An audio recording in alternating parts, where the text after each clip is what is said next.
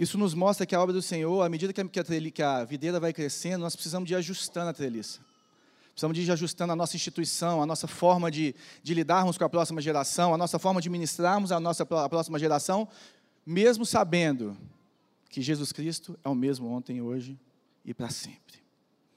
E nós estamos orando há muito tempo por uma identidade para esse trabalho com as crianças de 0 a 9 anos. E orando e buscando do Senhor, o Senhor nos trouxe a arca. Por que a arca? Porque a arca estava em meio a um mundo caído e corrompido. E o que nós precisamos? Da salvação e da proteção do Senhor. E esse é o simbolismo da arca. A arca é feita de madeira, que nos remete à cruz de Cristo. E ela é colada, juntada, montada com betume.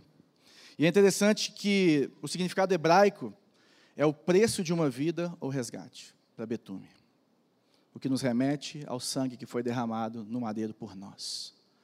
Então, meus irmãos, assim como quando Noé construía a arca e as pessoas não entendiam e as pessoas faziam chacota da pessoa dele, nós, como igreja, não como ministério, mas como igreja, como famílias reunidas aqui, estamos construindo algo que muitos não estão vendo. Estamos ministrando dia após dia na vida dos nossos filhos, na vida dos filhos dos nossos amigos, dos nossos irmãos. Estamos, como igreja, caminhando para que esses meninos possam encontrar a verdadeira salvação em Cristo Jesus. É interessante que cada idade nós temos que enfatizar alguma coisa da verdade de Deus. Cada momento da nossa vida, nós temos curso de noivos para noivos, então eles vão aprender verdade sobre o casamento. Né? Nós temos momentos em que os filhos estão saindo de casa, momento em que os filhos estão chegando, e nós separamos algumas verdades para cada idade também aqui na comunidade. É, para as criancinhas até, até, quatro anos, nós queremos enfatizar que Deus os fez, que Deus os ama, e que Jesus quer ser amigo deles para sempre. Para as crianças até nove anos, eles precisam entender que eles podem confiar no Senhor em qualquer situação da vida deles. Que eles precisam de fazer a escolha certa, a escolha sábia, de que é receber o Senhor e de escolher cada dia viver para Ele. E que eles precisam tratar os outros como eles desejam ser tratados. E quando entram na adolescência, 10, 11, que nós temos a caverna, que já conhecíamos como caverna, mas agora nós temos uma identidade visual para poder gerar essa, essa tribo que nós queremos gerar no meio deles, porque eles têm essa, essa, é, esse momento em que eles são muito híbridos em relação a quem eles são. Nós falamos que eles precisam de aprender a seguir Jesus, porque Ele os conhece melhor do que eles mesmos. Que eles precisam amar a Deus, porque Ele nunca vai parar de amá-los. E porque eles precisam de viver a história que Deus desejou para eles, para que outros saibam quem Jesus é. E a partir dos nossos jovens e adolescentes mais velhos, algumas frases são: Eu confio que Jesus fez o que, que o que Jesus fez como suficiente para me transformar em quem preciso me tornar. Eu existo para demonstrar o amor de Deus para todos ao meu redor, e eu fui criado para buscar um relacionamento com o meu Criador. Então, são essas verdades que nós temos trabalhado e enfatizado, e cada dia mais queremos ser mais intencionais em relação a isso. E quando o Senhor trouxe essa, esse tema no nosso coração para esse culto, que é o Evangelho passando de geração em geração, essa ideia de que a palavra do Senhor como um trilho que nós devemos caminhar. E vocês viram ali o Werner passando para a Mandinha, que cresceu aqui, que está nos caminhos do Senhor, casada com Eloy, serva do Senhor pegando a Gigi, colocando ela, falando assim: minha filha, você tem as suas responsabilidades, você começa a andar e ela vai balançando ali no trilho. E ela vai caminhando e essa menina ela vai crescendo, vai se tornando uma jovem, uma adulta. Que o nosso papel como igreja é que ela esteja plenamente capacitada, pela graça de Deus, pelo poder do Espírito, claro, mas através também da nossa intencionalidade, da nossa ministração na vida dela, para cumprir o seu chamado e para viver aquilo que o Senhor a chamou para viver. Porque Jesus Cristo é o mesmo ontem, hoje e para sempre. O Salmo 33, 11, que foi apresentado aqui, fala: Mas os planos do Senhor permanecem para sempre. Os planos do Senhor não mudaram para as outras gerações, não vão mudar para as próximas que tiverem ainda. E os propósitos do seu coração, ele permanece por todas as gerações. Se você virar sua Bíblia aí em 2 Timóteo,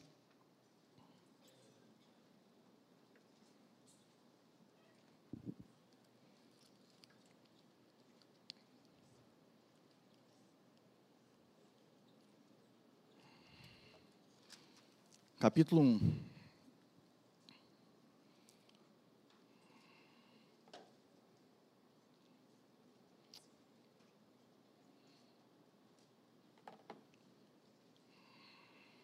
Versículo 5. Olha o que, Paulo fala para Timóteo. Recordo-me da fé, da sua fé não fingida, que o primeiro habitou em sua avó Lloyd e em sua mãe Eunice. Eu estou convencido de que também habita em você. O evangelho sendo passado de geração em geração. Imagina vocês poder chegar para um filho de um amigo seu, um irmão seu, ou para o seu filho, e falar assim: filho, aquela fé que veio do seu bisavô, ou que começou a partir de mim, eu vejo que ela habita em você, meu filho. Eu vejo que ela é uma realidade, que Jesus Cristo é uma realidade na sua vida. E eu queria brevemente, brevemente, nos lembrar de algumas situações que nós podemos fazer e viver através de princípios que o Senhor nos deixou na palavra dele, para que o evangelho seja passado de geração em geração. É um texto que todos que me conhecem, todos os pais que já vieram nas nossas reuniões, sabem que eu sempre falo dele, que é Deuteronômio capítulo 6, se você puder virar lá. E Moisés começa a exortar o povo, porque ele sabe que o povo ia passar de um povo que estava caminhando no deserto, passando dificuldades, precisando se agarrar ao Senhor, e mesmo assim ainda fazia um monte de bobagem, para uma terra que manda leite e mel. Para um momento de prosperidade, eles iam colher aquilo que eles não plantaram. Ele fala assim: ó, oh, gente, vocês vão ter que tomar cuidado, porque cada geração que nascer daqui para frente, ela vai ter um desafio novo porque o mundo muda, a cultura muda, os deuses deste mundo muitas vezes mudam. E nós precisamos, como igreja, estarmos atentos a isso, para que nós possamos passar da palavra do Senhor, da realidade do Senhor, de forma relevante para a próxima geração. Eu vou ler do 1 ao 12 e depois a gente volta, olhando aqui cada um. Este, esta é a lei isto é, os decretos e as ordenanças que o Senhor, o seu Deus, ordenou e que eu lhes ensinasse, para que vocês os cumpram na terra para a qual estão indo, para dela tomar posse. Desse modo, vocês, seus filhos, seus netos temerão o Senhor, o seu Deus, e obedecerão a todos os seus decretos e mandamentos que eu lhes ordeno todos os dias da sua vida, para que tenham vida longa. Ouça e obedeça, ó Israel Assim tudo lhe irá bem e você será muito numeroso numa terra onde há leite e mel com fartura, como lhe prometeu o Senhor, o Deus dos seus antepassados. Ouça, ó Israel, o Senhor nosso Deus é o único Senhor. Ame o Senhor, o seu Deus, de todo o seu coração, de toda a sua alma e de todas as suas forças. Que todas as palavras que hoje lhe ordeno estejam em seu coração. Ensine-as com persistência aos seus filhos. Converse sobre elas quando estiver sentado em casa, quando estiver andando pelo caminho quando se deitar e quando se levantar. Amarre-as como um sinal nos braços e prenda-as na testa. Escreva-as nos batentes das portas de sua casa e em seus portões. Uma exortação forte, que fala da vida diária, do cotidiano. E ele fala aqui no versículo 2: Desse modo, você, seus filhos, seus netos, temerão o Senhor do seu Deus e obedecerão a todos os seus decretos e mandamentos que eu lhes ordeno todos os dias da sua vida, para que tenham vida longa. Esse é o meu desejo para o meu filho. Esse é o meu desejo para os seus filhos. Esse é o meu desejo para os que vão vir. Esse é o meu desejo para aqueles que estão ao meu redor. Esse é o meu desejo para aqueles que nem conhecem o Senhor ainda. E esse é o desejo do Senhor para todos nós. E ele fala assim, cara, existem alguns princípios Existem algumas coisas que nós podemos fazer para gerar esse ambiente em que o Senhor pode proliferar, sabe, o espírito dele, para que os meninos possam ter essa ver o Senhor. Existem, existem situações que, que nós, como igreja, precisamos fazer, precisamos estarmos atentos para que isso aconteça. Se fizer isso certinho, é uma obrigação que aconteça? Não. Se não fizer, pode acontecer? Pode. Mas o Senhor traz princípios para nós vivermos como família, como igreja. E ele fala assim no versículo 3: Ouça e obedeça, ó Israel. Ouça e obedeça, ó Israel. Ele podia estar falando assim, famílias, tribos, ouçam e obedeçam. Ele fala, ouçam e obedeçam a Israel. Porque esse chamado aqui, por mais que seja para os pais, primeiramente, mas ele é para todos nós que confessamos o nome do Senhor. ele é para a igreja do Senhor, ele é para o povo do Senhor. Porque nós somos a família estendida dos nossos irmãos. Nós somos a família espiritual. E nós precisamos assumir essa responsabilidade em relação ao filho dos outros, sem deixar a responsabilidade dele passar. Mas nós precisamos de darmos as mãos e falar assim: nós estamos juntos. Como que nós podemos fazer para abençoar a sua vida? Como nós podemos caminhar junto? Olha, eu tenho um filho da mesma idade que você, Eloy. Como que a gente faz para a gente caminhar junto para que os nossos filhos possam ter esse ambiente? Teve uma pesquisa de um cara que chama Christian Smith, pelo que eu me lembro, nem cristão é, sobre a religiosidade dos adolescentes americanos. Sabendo quais que eram, religiosos no sentido mais, mais cristãos nesse sentido. E aqui também, eles viam também outras religiões. Olha que interessante o que ele escreve aqui. Isso aqui está escrito no livro Você é Aquilo que Você Ama, do James Smith. Primeiramente, a despeito das caricaturas e estereótipos, os adolescentes americanos que mantêm a sua fé e crescem nela são significativamente influenciados por seus pais. Papel dos pais. Há, porém, uma segunda fileira de relacionamentos crucial em sua formação, adultos fora da família que os incentivam e influenciam suas vidas. Os adolescentes que levam a religião a sério, denominado os devotos, possuem um número maior de relacionamentos com adultos fora do círculo familiar e a quem podem recorrer para obter sustento, aconselhamento e ajuda. Além disso, os pais dos adolescentes que levam a religião mais a sério têm maior probabilidade de conhecer bem os adultos apoiadores na vida dos seus filhos a ponto de conversarem com eles, expandindo o que os sociólogos denominam rede de proteção em torno dos adolescentes religiosos. Em suma, a vida dos adolescentes mais religiosos possui maior probabilidade estatística de estar vinculada a adultos e cercada por eles. Em especial, adultos fora do círculo familiar, que os conheçam, protejam e tenham vínculos sociais com os pais desses adolescentes. Christian Smith, num livro que se chama Soul Searching: The Religious and Spiritual Lives of American Teenagers. Por que, que nós trabalhamos aqui na igreja como pequenos grupos? Porque nós acreditamos nisso que ele está falando aqui.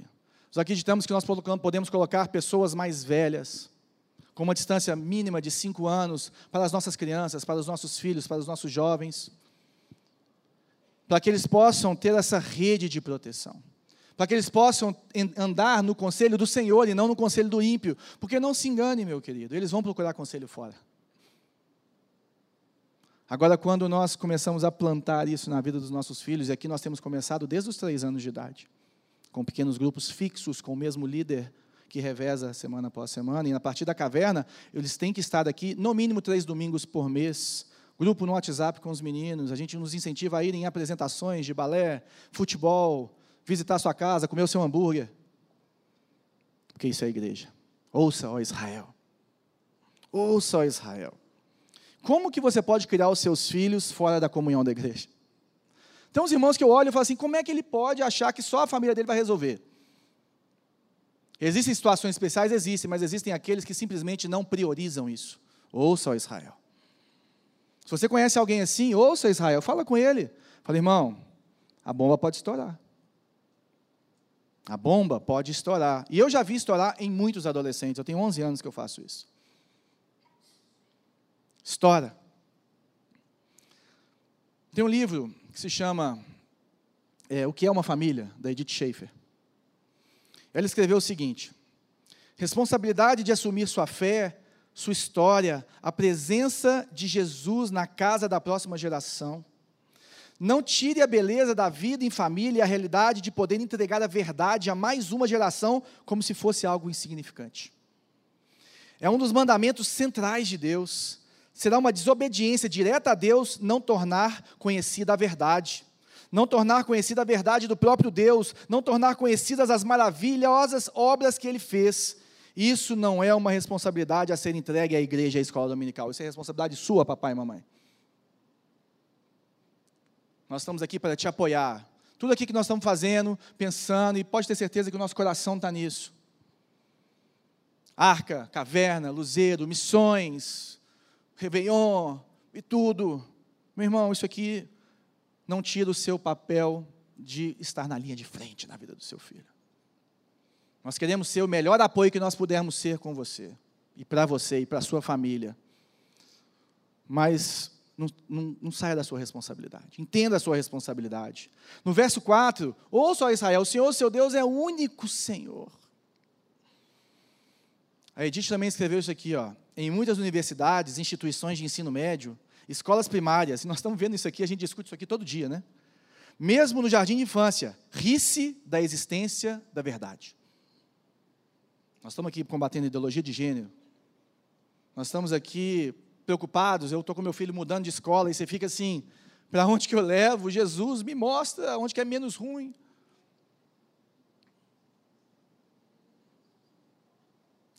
Agora, se ele tem um lar, onde ele vê na vida dos pais, e não no discurso apenas dos pais, que Jesus Cristo é o mesmo ontem, hoje e para sempre. Que eles confiam verdadeiramente no Senhor. Que o nosso Deus é o único Senhor. Que Ele não se apoia nas outras coisas. E que você tem hora que chega e ajoelha. E fala, filhos, a situação não está boa aqui em casa. Vamos orar juntos. Aconteceu isso, vamos buscar o Senhor. Se ele vê esse quebrantamento, porque logo depois, no versículo 5, ele fala assim: ame o Senhor seu Deus de todo o seu coração, de toda a sua alma, com todas as suas forças. A nossa fé ela tem que ter perna, ela tem que ter mão. A nossa fé tem ação. A nossa fé é encarnada em Jesus Cristo. Neve citou Efésios 5 aqui. Dá uma olhada lá. Lê 4 e 5. Você vê como você pode entristecer o Espírito Santo de Deus fazendo coisas ruins e tratando o outro mal. E quando você começa a submeter um a outro em amor ao Senhor Jesus Cristo, isso é um dos sinais de quem está cheio do Espírito. Falando entre si, com salmos, hinos e cânticos espirituais, adorando a Deus de todo o seu coração, sendo grato em tudo, sendo grato em todas as coisas, independente do que você estiver passando, ame o Senhor seu Deus, e como que eu posso passar essa, esse amor para a próxima geração? A primeira coisa, primeira coisa, meu irmão, mantenha o fogo aceso no altar do seu coração. Não seja um religioso. Não ache que vir aqui, devolver seu dízimo, frequentar sua igreja casa vai resolver isso te ajuda, isso gera esse ambiente que nós estamos falando. Mas se você todos os dias não olhar para o Senhor e falar assim, Senhor, eu preciso de Ti, se humilhar diante dEle, e entender que Ele que traz a provisão sobre a sua casa, entender que Ele cuida de você, que Ele cuida dos seus filhos, você vai manter a chama acesa. Porque o sacerdote em Levíticos, ele precisava de colocar a lenha para manter a chama acesa no altar. Esse é o meu e o seu papel. Porque quem bota fogo no altar é o próprio Senhor. E se apagasse, ele tinha que botar o fogo de novo. Ele que acendeu os nossos corações. Mas nós podemos colocar a lenha certa. Cuidado, cuidado, meu irmão. Cuidado. Cuidado se os seus afetos estão longe do Senhor. Cuidado se o seu coração não queima mais por Ele. Você pode estar virando um fariseu que bate no peito e fala assim: Me abençoa, Senhor, eu dou o dízimo de tudo. É uma parábola de Jesus isso. Jesus falou assim: Quem que voltou para casa abençoado? Aquele que bateu no peito, o publicano, e falou assim: Senhor, não posso nem bater no meu peito e olhar para o Senhor, porque eu não sou nada diante de Ti, me ajuda. Tem misericórdia de mim. Pare de se achar bom, meu irmão. Comece a ver a beleza de Cristo em você. E se proste diante dele, porque ele vai te encher, ele vai transformar, ele tem promessas para a sua vida. Nós somos enxertados na videira, promessas de Abraão sobre as nossas vidas, está escrito em Gálatas. Mas nós precisamos de manter o nosso coração quente no Senhor. Ter um testemunho pessoal verdadeiro. Versículo 6. Que todas estas palavras que hoje lhe ordeno estejam em seu coração. Você tem tempo com a palavra? A palavra do Senhor faz parte do seu cotidiano. A boca fala que o coração está cheio, falando uns aos outros, em salmos, cânticos. Davi citou Isaías. Isaías, os anjos veem o Senhor, as, as abas dele vindo sobre o templo. Quando ele fala santo, santo, santo, sabe para quem que eles estão falando? Não é para o Senhor, é uns aos outros. A verdadeira comunhão e o verdadeiro coração quente pelo Senhor faz que você declare a palavra do Senhor uns aos outros, glorifique o Senhor em tudo que você faz, uns para com os outros. É uma realidade diante de Deus. Lógico que você tem que ver o Senhor no altar primeiro. Que você tem que ter a sua realidade vertical. Mas não tem como isso não ficar horizontal, porque a comunhão cristã é cruciforme. Coloque a verdade bíblica na panela fervente da relatividade e observe como ela derrete e se mistura a todos os outros ensinos relativos. A responsabilidade de ensinar por meio da palavra e do exemplo foi sempre atribuída à família. Comece a relativizar a vida com o Senhor. Comece a falar assim: não, filho, isso aqui não tem nada a ver. Eu já vi muitos pais assim: não, João, meu filho precisa de pegar umas menininhas mesmo, entendeu? Esse negócio aí não é assim. Não, filho, você pode dar uma mentidinha aqui para você ganhar um dinheiro, entendeu? É assim que a gente faz. Vem aqui que agora o papai vai te ensinar a vida de verdade. A gente não paga esse imposto aqui, não, porque isso aqui não dá, sabe? A gente precisa de ganhar. Ganhar. Não, filho, é assim que se faz. Mas pai, você mentiu? Não, filho, isso aqui não é mentira, é só encobrir a verdade, entendeu? Porque essa pode ser a sua realidade na sua casa. Essa pode ser a minha realidade. Eu preciso me arrepender e você também.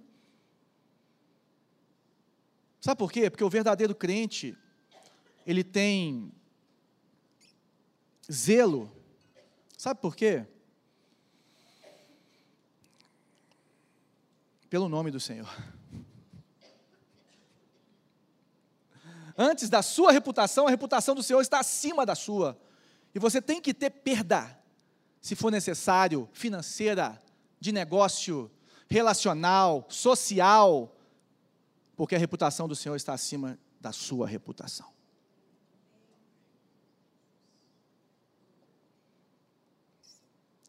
Versículo 7. Ensine-as com persistência aos seus filhos Converse sobre elas quando estiver sentado em casa, quando estiver andando no, pelo caminho, quando se deitar e quando se levantar. Gente, ensinar com persistência. Não existe nenhum método fácil do tipo, aperta esse botão e seu filho vai ser crente. Para ensinar os filhos a verdade de Deus, nós precisamos primeiro de ter boas intenções, mas só boas intenções são incapazes se nós não conseguimos marcar o tempo certo para a leitura bíblica. Oração, discussão, leitura de livros de histórias da Bíblia, responder perguntas verdadeiras que seu filho tem para você sobre o nosso Deus.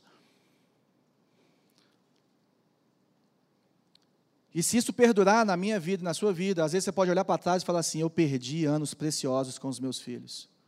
E eu perdi uma chance imensa de plantar o que é mais valioso porque daqui a 100 anos, a Ferrari que o seu filho dirigiu não vai fazer diferença nenhuma.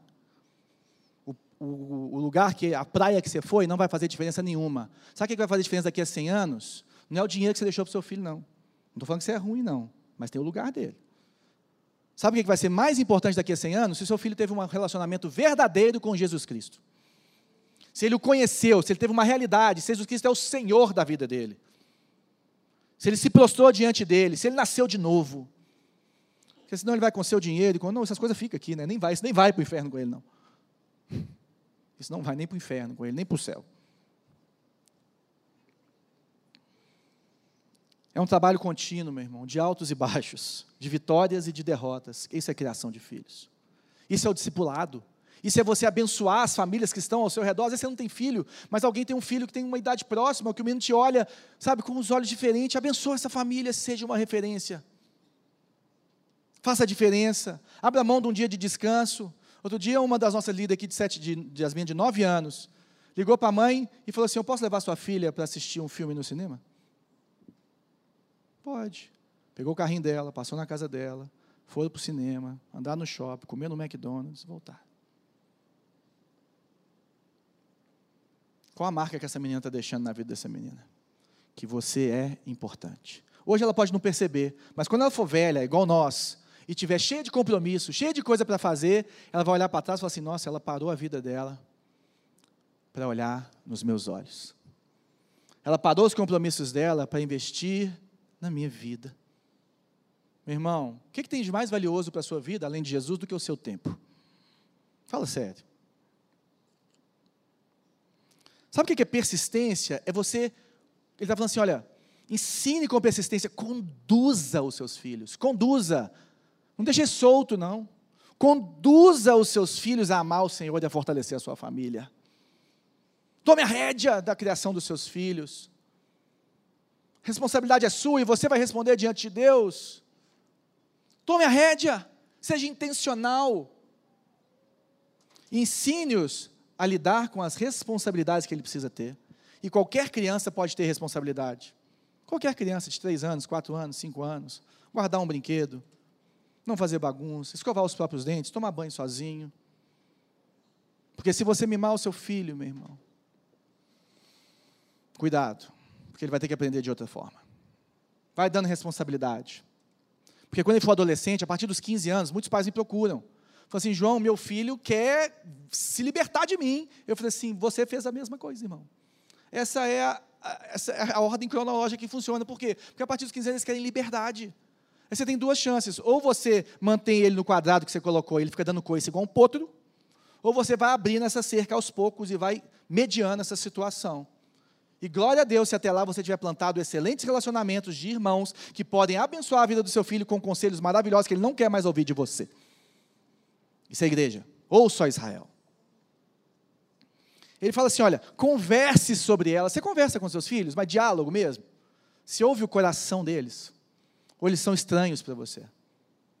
Converse sobre elas. Dialogue, tenha tempo. O problema é que hoje a gente não quer conversar, porque a gente está no celular, mexendo no celular. Como é que você conversa? O Joãozinho, ele tinha essa mania de falar comigo, papai, larga o celular. Sabe o que ele está falando para mim? Papai, eu quero 100% da sua atenção, não quero 50%, 60%. Larga seu celular de lado. Faz uma caixinha que na hora do almoço ninguém encosta no celular. Porque aqui ele começa a falar das rotinas. Se nós, pode deixar marcado aí Deuteronômio, mas se você for em Efésios, no capítulo 6,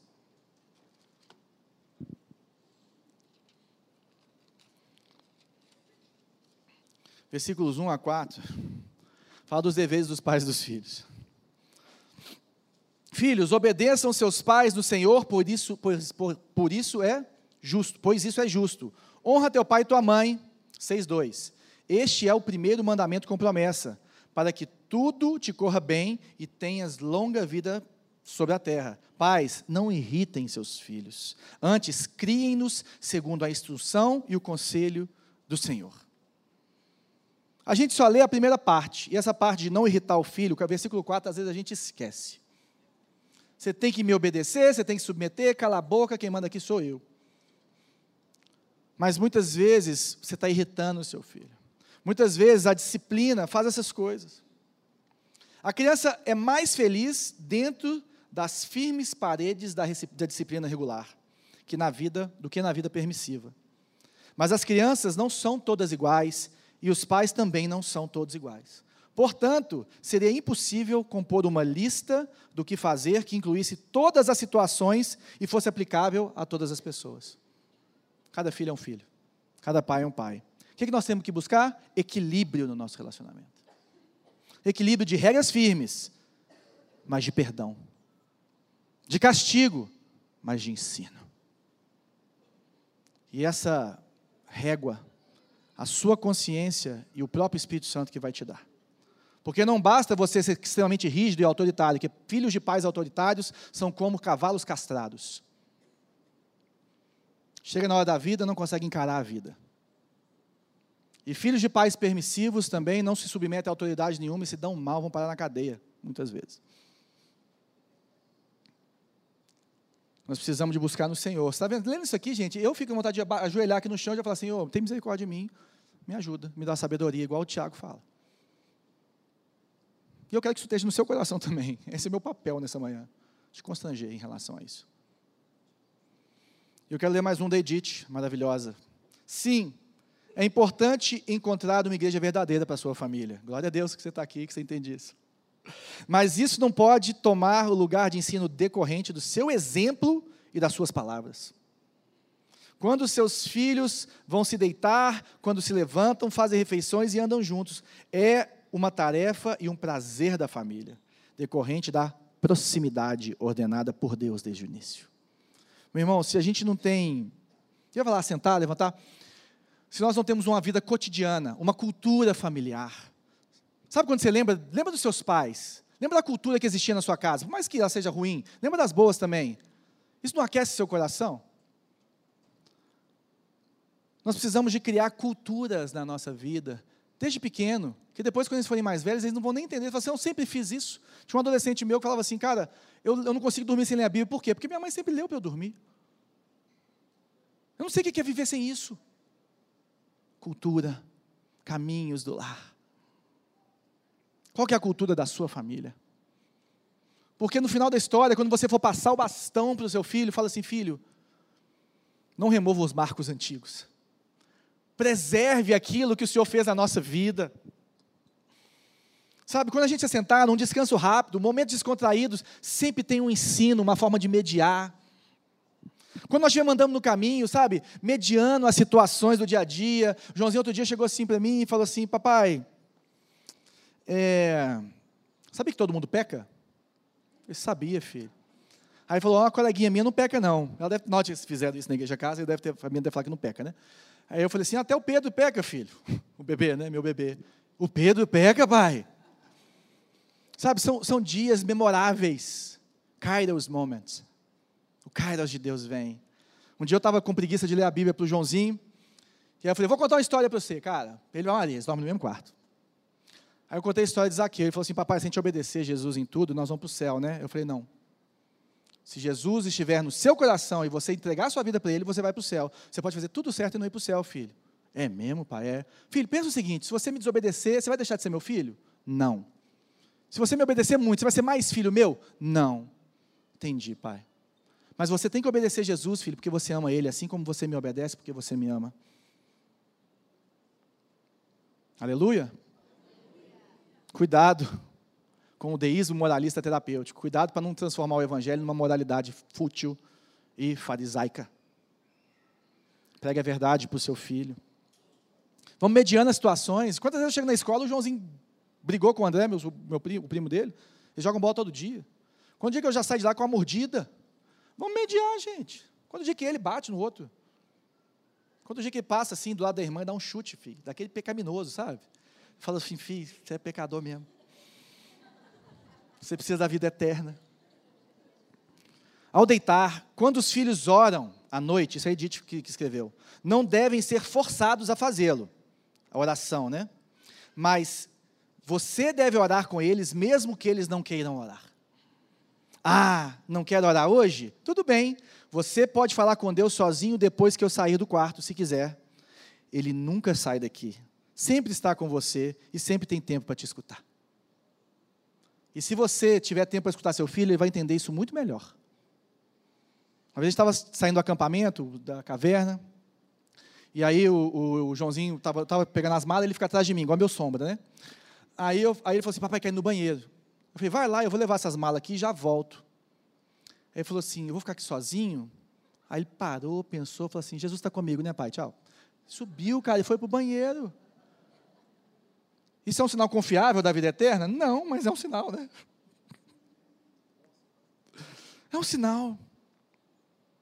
Ao se levantar, meu irmão, não é só a cada dia que o Senhor renova suas misericórdias, não, mas quando seu filho cair, quando ele errar, Olhe para o lado dele, olhe para o olho dele e fale assim: Filho, eu acredito em você. Vamos levantar, porque o Senhor continua sendo o mesmo, ontem, hoje e para sempre. E Ele vai te fortalecer, e vai começar um novo dia, e essas coisas vão mudar, e vai passar, filho. E saiba de uma coisa: eu estou junto com você. Sobre essa situação de comunhão, eu fiquei muito feliz, porque o Joãozinho teve a formatura ontem no Jardim da Boa Semente. Ontem, ontem. E eu pedi para ele fazer, dar os convites. Ele chamou o líder de pequeno grupo dele, o Isaac, daqui e chamou o Renatinho, que é um jovem que vive lá em casa. Os amigos dele. Isso deixa meu coração tão feliz na hora que eu vejo essa realidade aqui, que eu falo assim: glória a Deus. Ele tem algumas referências, são homens que eu conheço que são cheios do Espírito Santo. Amarre-as, escrevas. Sabe, nós precisamos de ensinar a verdade, mas tem verdades que nós precisamos de realçar. Amarra, escreve, ou seja, permanece nisso. Trabalha. Tinha uma mãe que o filho estava envolvida em drogas e muito e, e, e bebendo, sabe o que ela fez? Ela começou a estudar os bêbados da Bíblia com o filho dela. Ô filho, você está querendo beber, ficar bêbado por aí? Então vamos só ler a palavra aqui. Vamos ver Noé, ficou peladão. Na frente dos filhos. Vamos ver aqui o que acontece com quem bebe, vamos ver os provérbios, o que, é que falam. Está entendendo?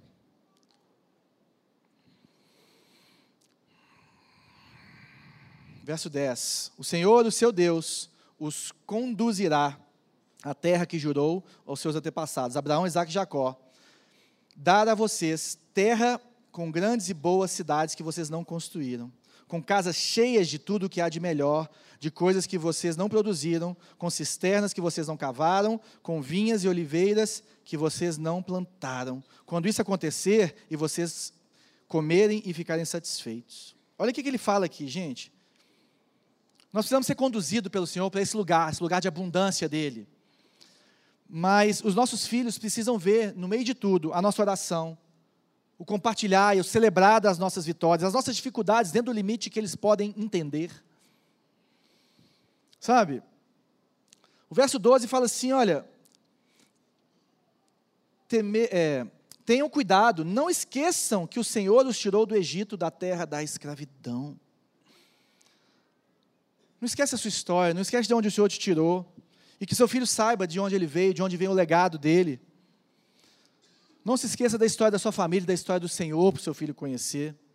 Sabe, que o seu filho saiba que o Senhor limpou a sua vida e a vida da sua família através da cruz de Cristo, quando o Senhor entrou na vida da sua família em algum momento. E que ele tem uma identidade restaurada na sua família e que, ele deve, que ela deve ser mantida por ele. O legado da família. E vamos ler o 14 e eu vou fechar. 14, depois o 20. Não sigam outros deuses, os deuses dos outros, dos povos ao redor. Isso aqui é muito interessante. Ele fala assim: ó, vocês não sigam outros deuses e nem os deuses que estão nesse momento no nosso meio. Nós precisamos combater os ídolos do nosso século e deixar os nossos filhos preparados para isso. Sexualidade, uso excessivo da tecnologia, relacionamentos híbridos, falta de relacionamento, Falta de tempo, falta de solitude, falta de comunhão, falta de saber se relacionar. Precisamos de identificar esses falsos ídolos e preparar eles para isso. Ensiná-los a viver isso. E o verso 20. No futuro, quando seus filhos lhe perguntarem o que significam esses preceitos, decretos e ordenanças que o Senhor, o nosso Deus, ordenou a vocês, vocês lhes responderão: Fomos escravos do Faraó no Egito, mas o Senhor nos tirou com mão poderosa. O Senhor realizou diante dos nossos olhos sinais e maravilhas grandiosas e terríveis contra o Egito e contra Faraó e toda a sua família, mas ele nos tirou do Egito para nos trazer para cá e nos dar a terra que, sob juramento, prometeu aos nossos antepassados. O Senhor nos ordenou que obedecêssemos a a todos estes decretos e que temêssemos o Senhor, o nosso Deus, para que sempre fôssemos bem-sucedidos e fôssemos preservados em vida, como hoje se pode ver. Existe espaço para dúvida, para questionamento na sua casa? Quando seu filho falar, pai, por que, que eu tenho que fazer isso? Você vai falar assim, cala a boca e obedece? Ou você vai começar a dialogar com ele, dar para ele o espaço dele falar assim, pai, eu não acredito em Deus. Deus também não existe, isso é uma coisa muito estranha. Vai ferir, vai doer. Mas você vai abrir o diálogo ou você vai fechar? E vai deixar ele tirar essa dúvida com o professor de filosofia dele da escola.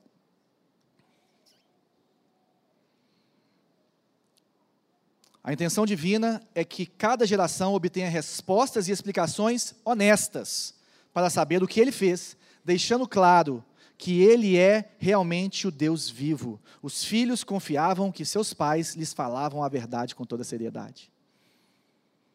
Imagina seu filho se te confiar as dúvidas existenciais dele. É isso que nós queremos. Salmo 27. Se você não tem um legado na sua família, se você se essa história é estranha para você, ninguém te ensinou, você é o primeiro. Eu quero deixar uma promessa com você. Versículo 10.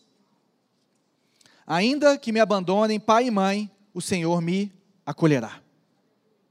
Ensina-me o teu caminho, Senhor. Conduze-me por tua vereda segura, por causa dos meus inimigos.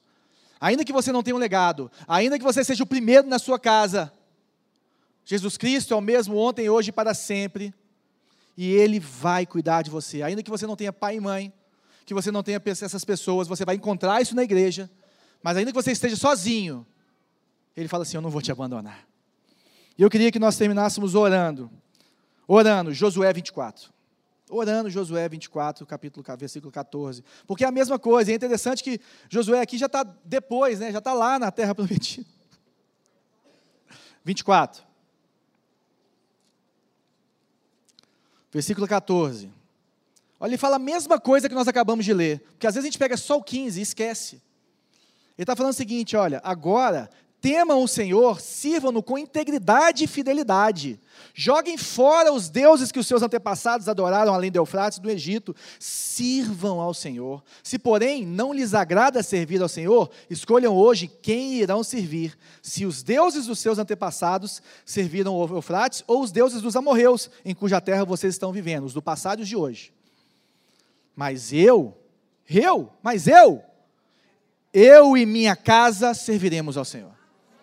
Não importa se as pessoas ao seu lado estão servindo outros deuses. Não importa se a cultura está indo para um lugar estranho. Não importa o que está acontecendo, meu irmão. Você tem que falar assim: se vocês querem servir esses deuses antigos, que sirvam. Se vocês querem servir esses deuses de hoje, que sirvam. Eu não quero saber. Eu e minha casa serviremos ao Senhor. E antes da gente orar, eu vou pedir para o pessoal já vir colocando as crianças aqui. Eu vou orar e a gente explica, mas pode vir trazendo as crianças já. Senhor, muito obrigado por tua palavra, por tua vida em nós, Pai. Muito obrigado porque o Senhor é Deus, o Senhor é o mesmo ontem, hoje, para sempre, e os seus planos do seu coração, os teus desígnios, permanecem de geração em geração. Pai, que o Senhor possa fortalecer meus irmãos aqui, como igreja, para fortalecerem entre si as famílias, possa fortalecer as famílias, Senhor, para que possam ensinar os seus filhos a amar o Senhor com toda a força Traz esse testemunho verdadeiro, traz essa realidade verdadeira, Pai, para o nosso meio, pois nós sabemos que o Senhor está no nosso meio, Pai. Que o Teu Espírito está aqui e que o Senhor nos ensina, Senhor. Que nós não nos prostremos diante de outros deuses, diante de prosperidade financeira como um Deus, diante de dinheiro, diante de sexualidade, diante do que for, Pai.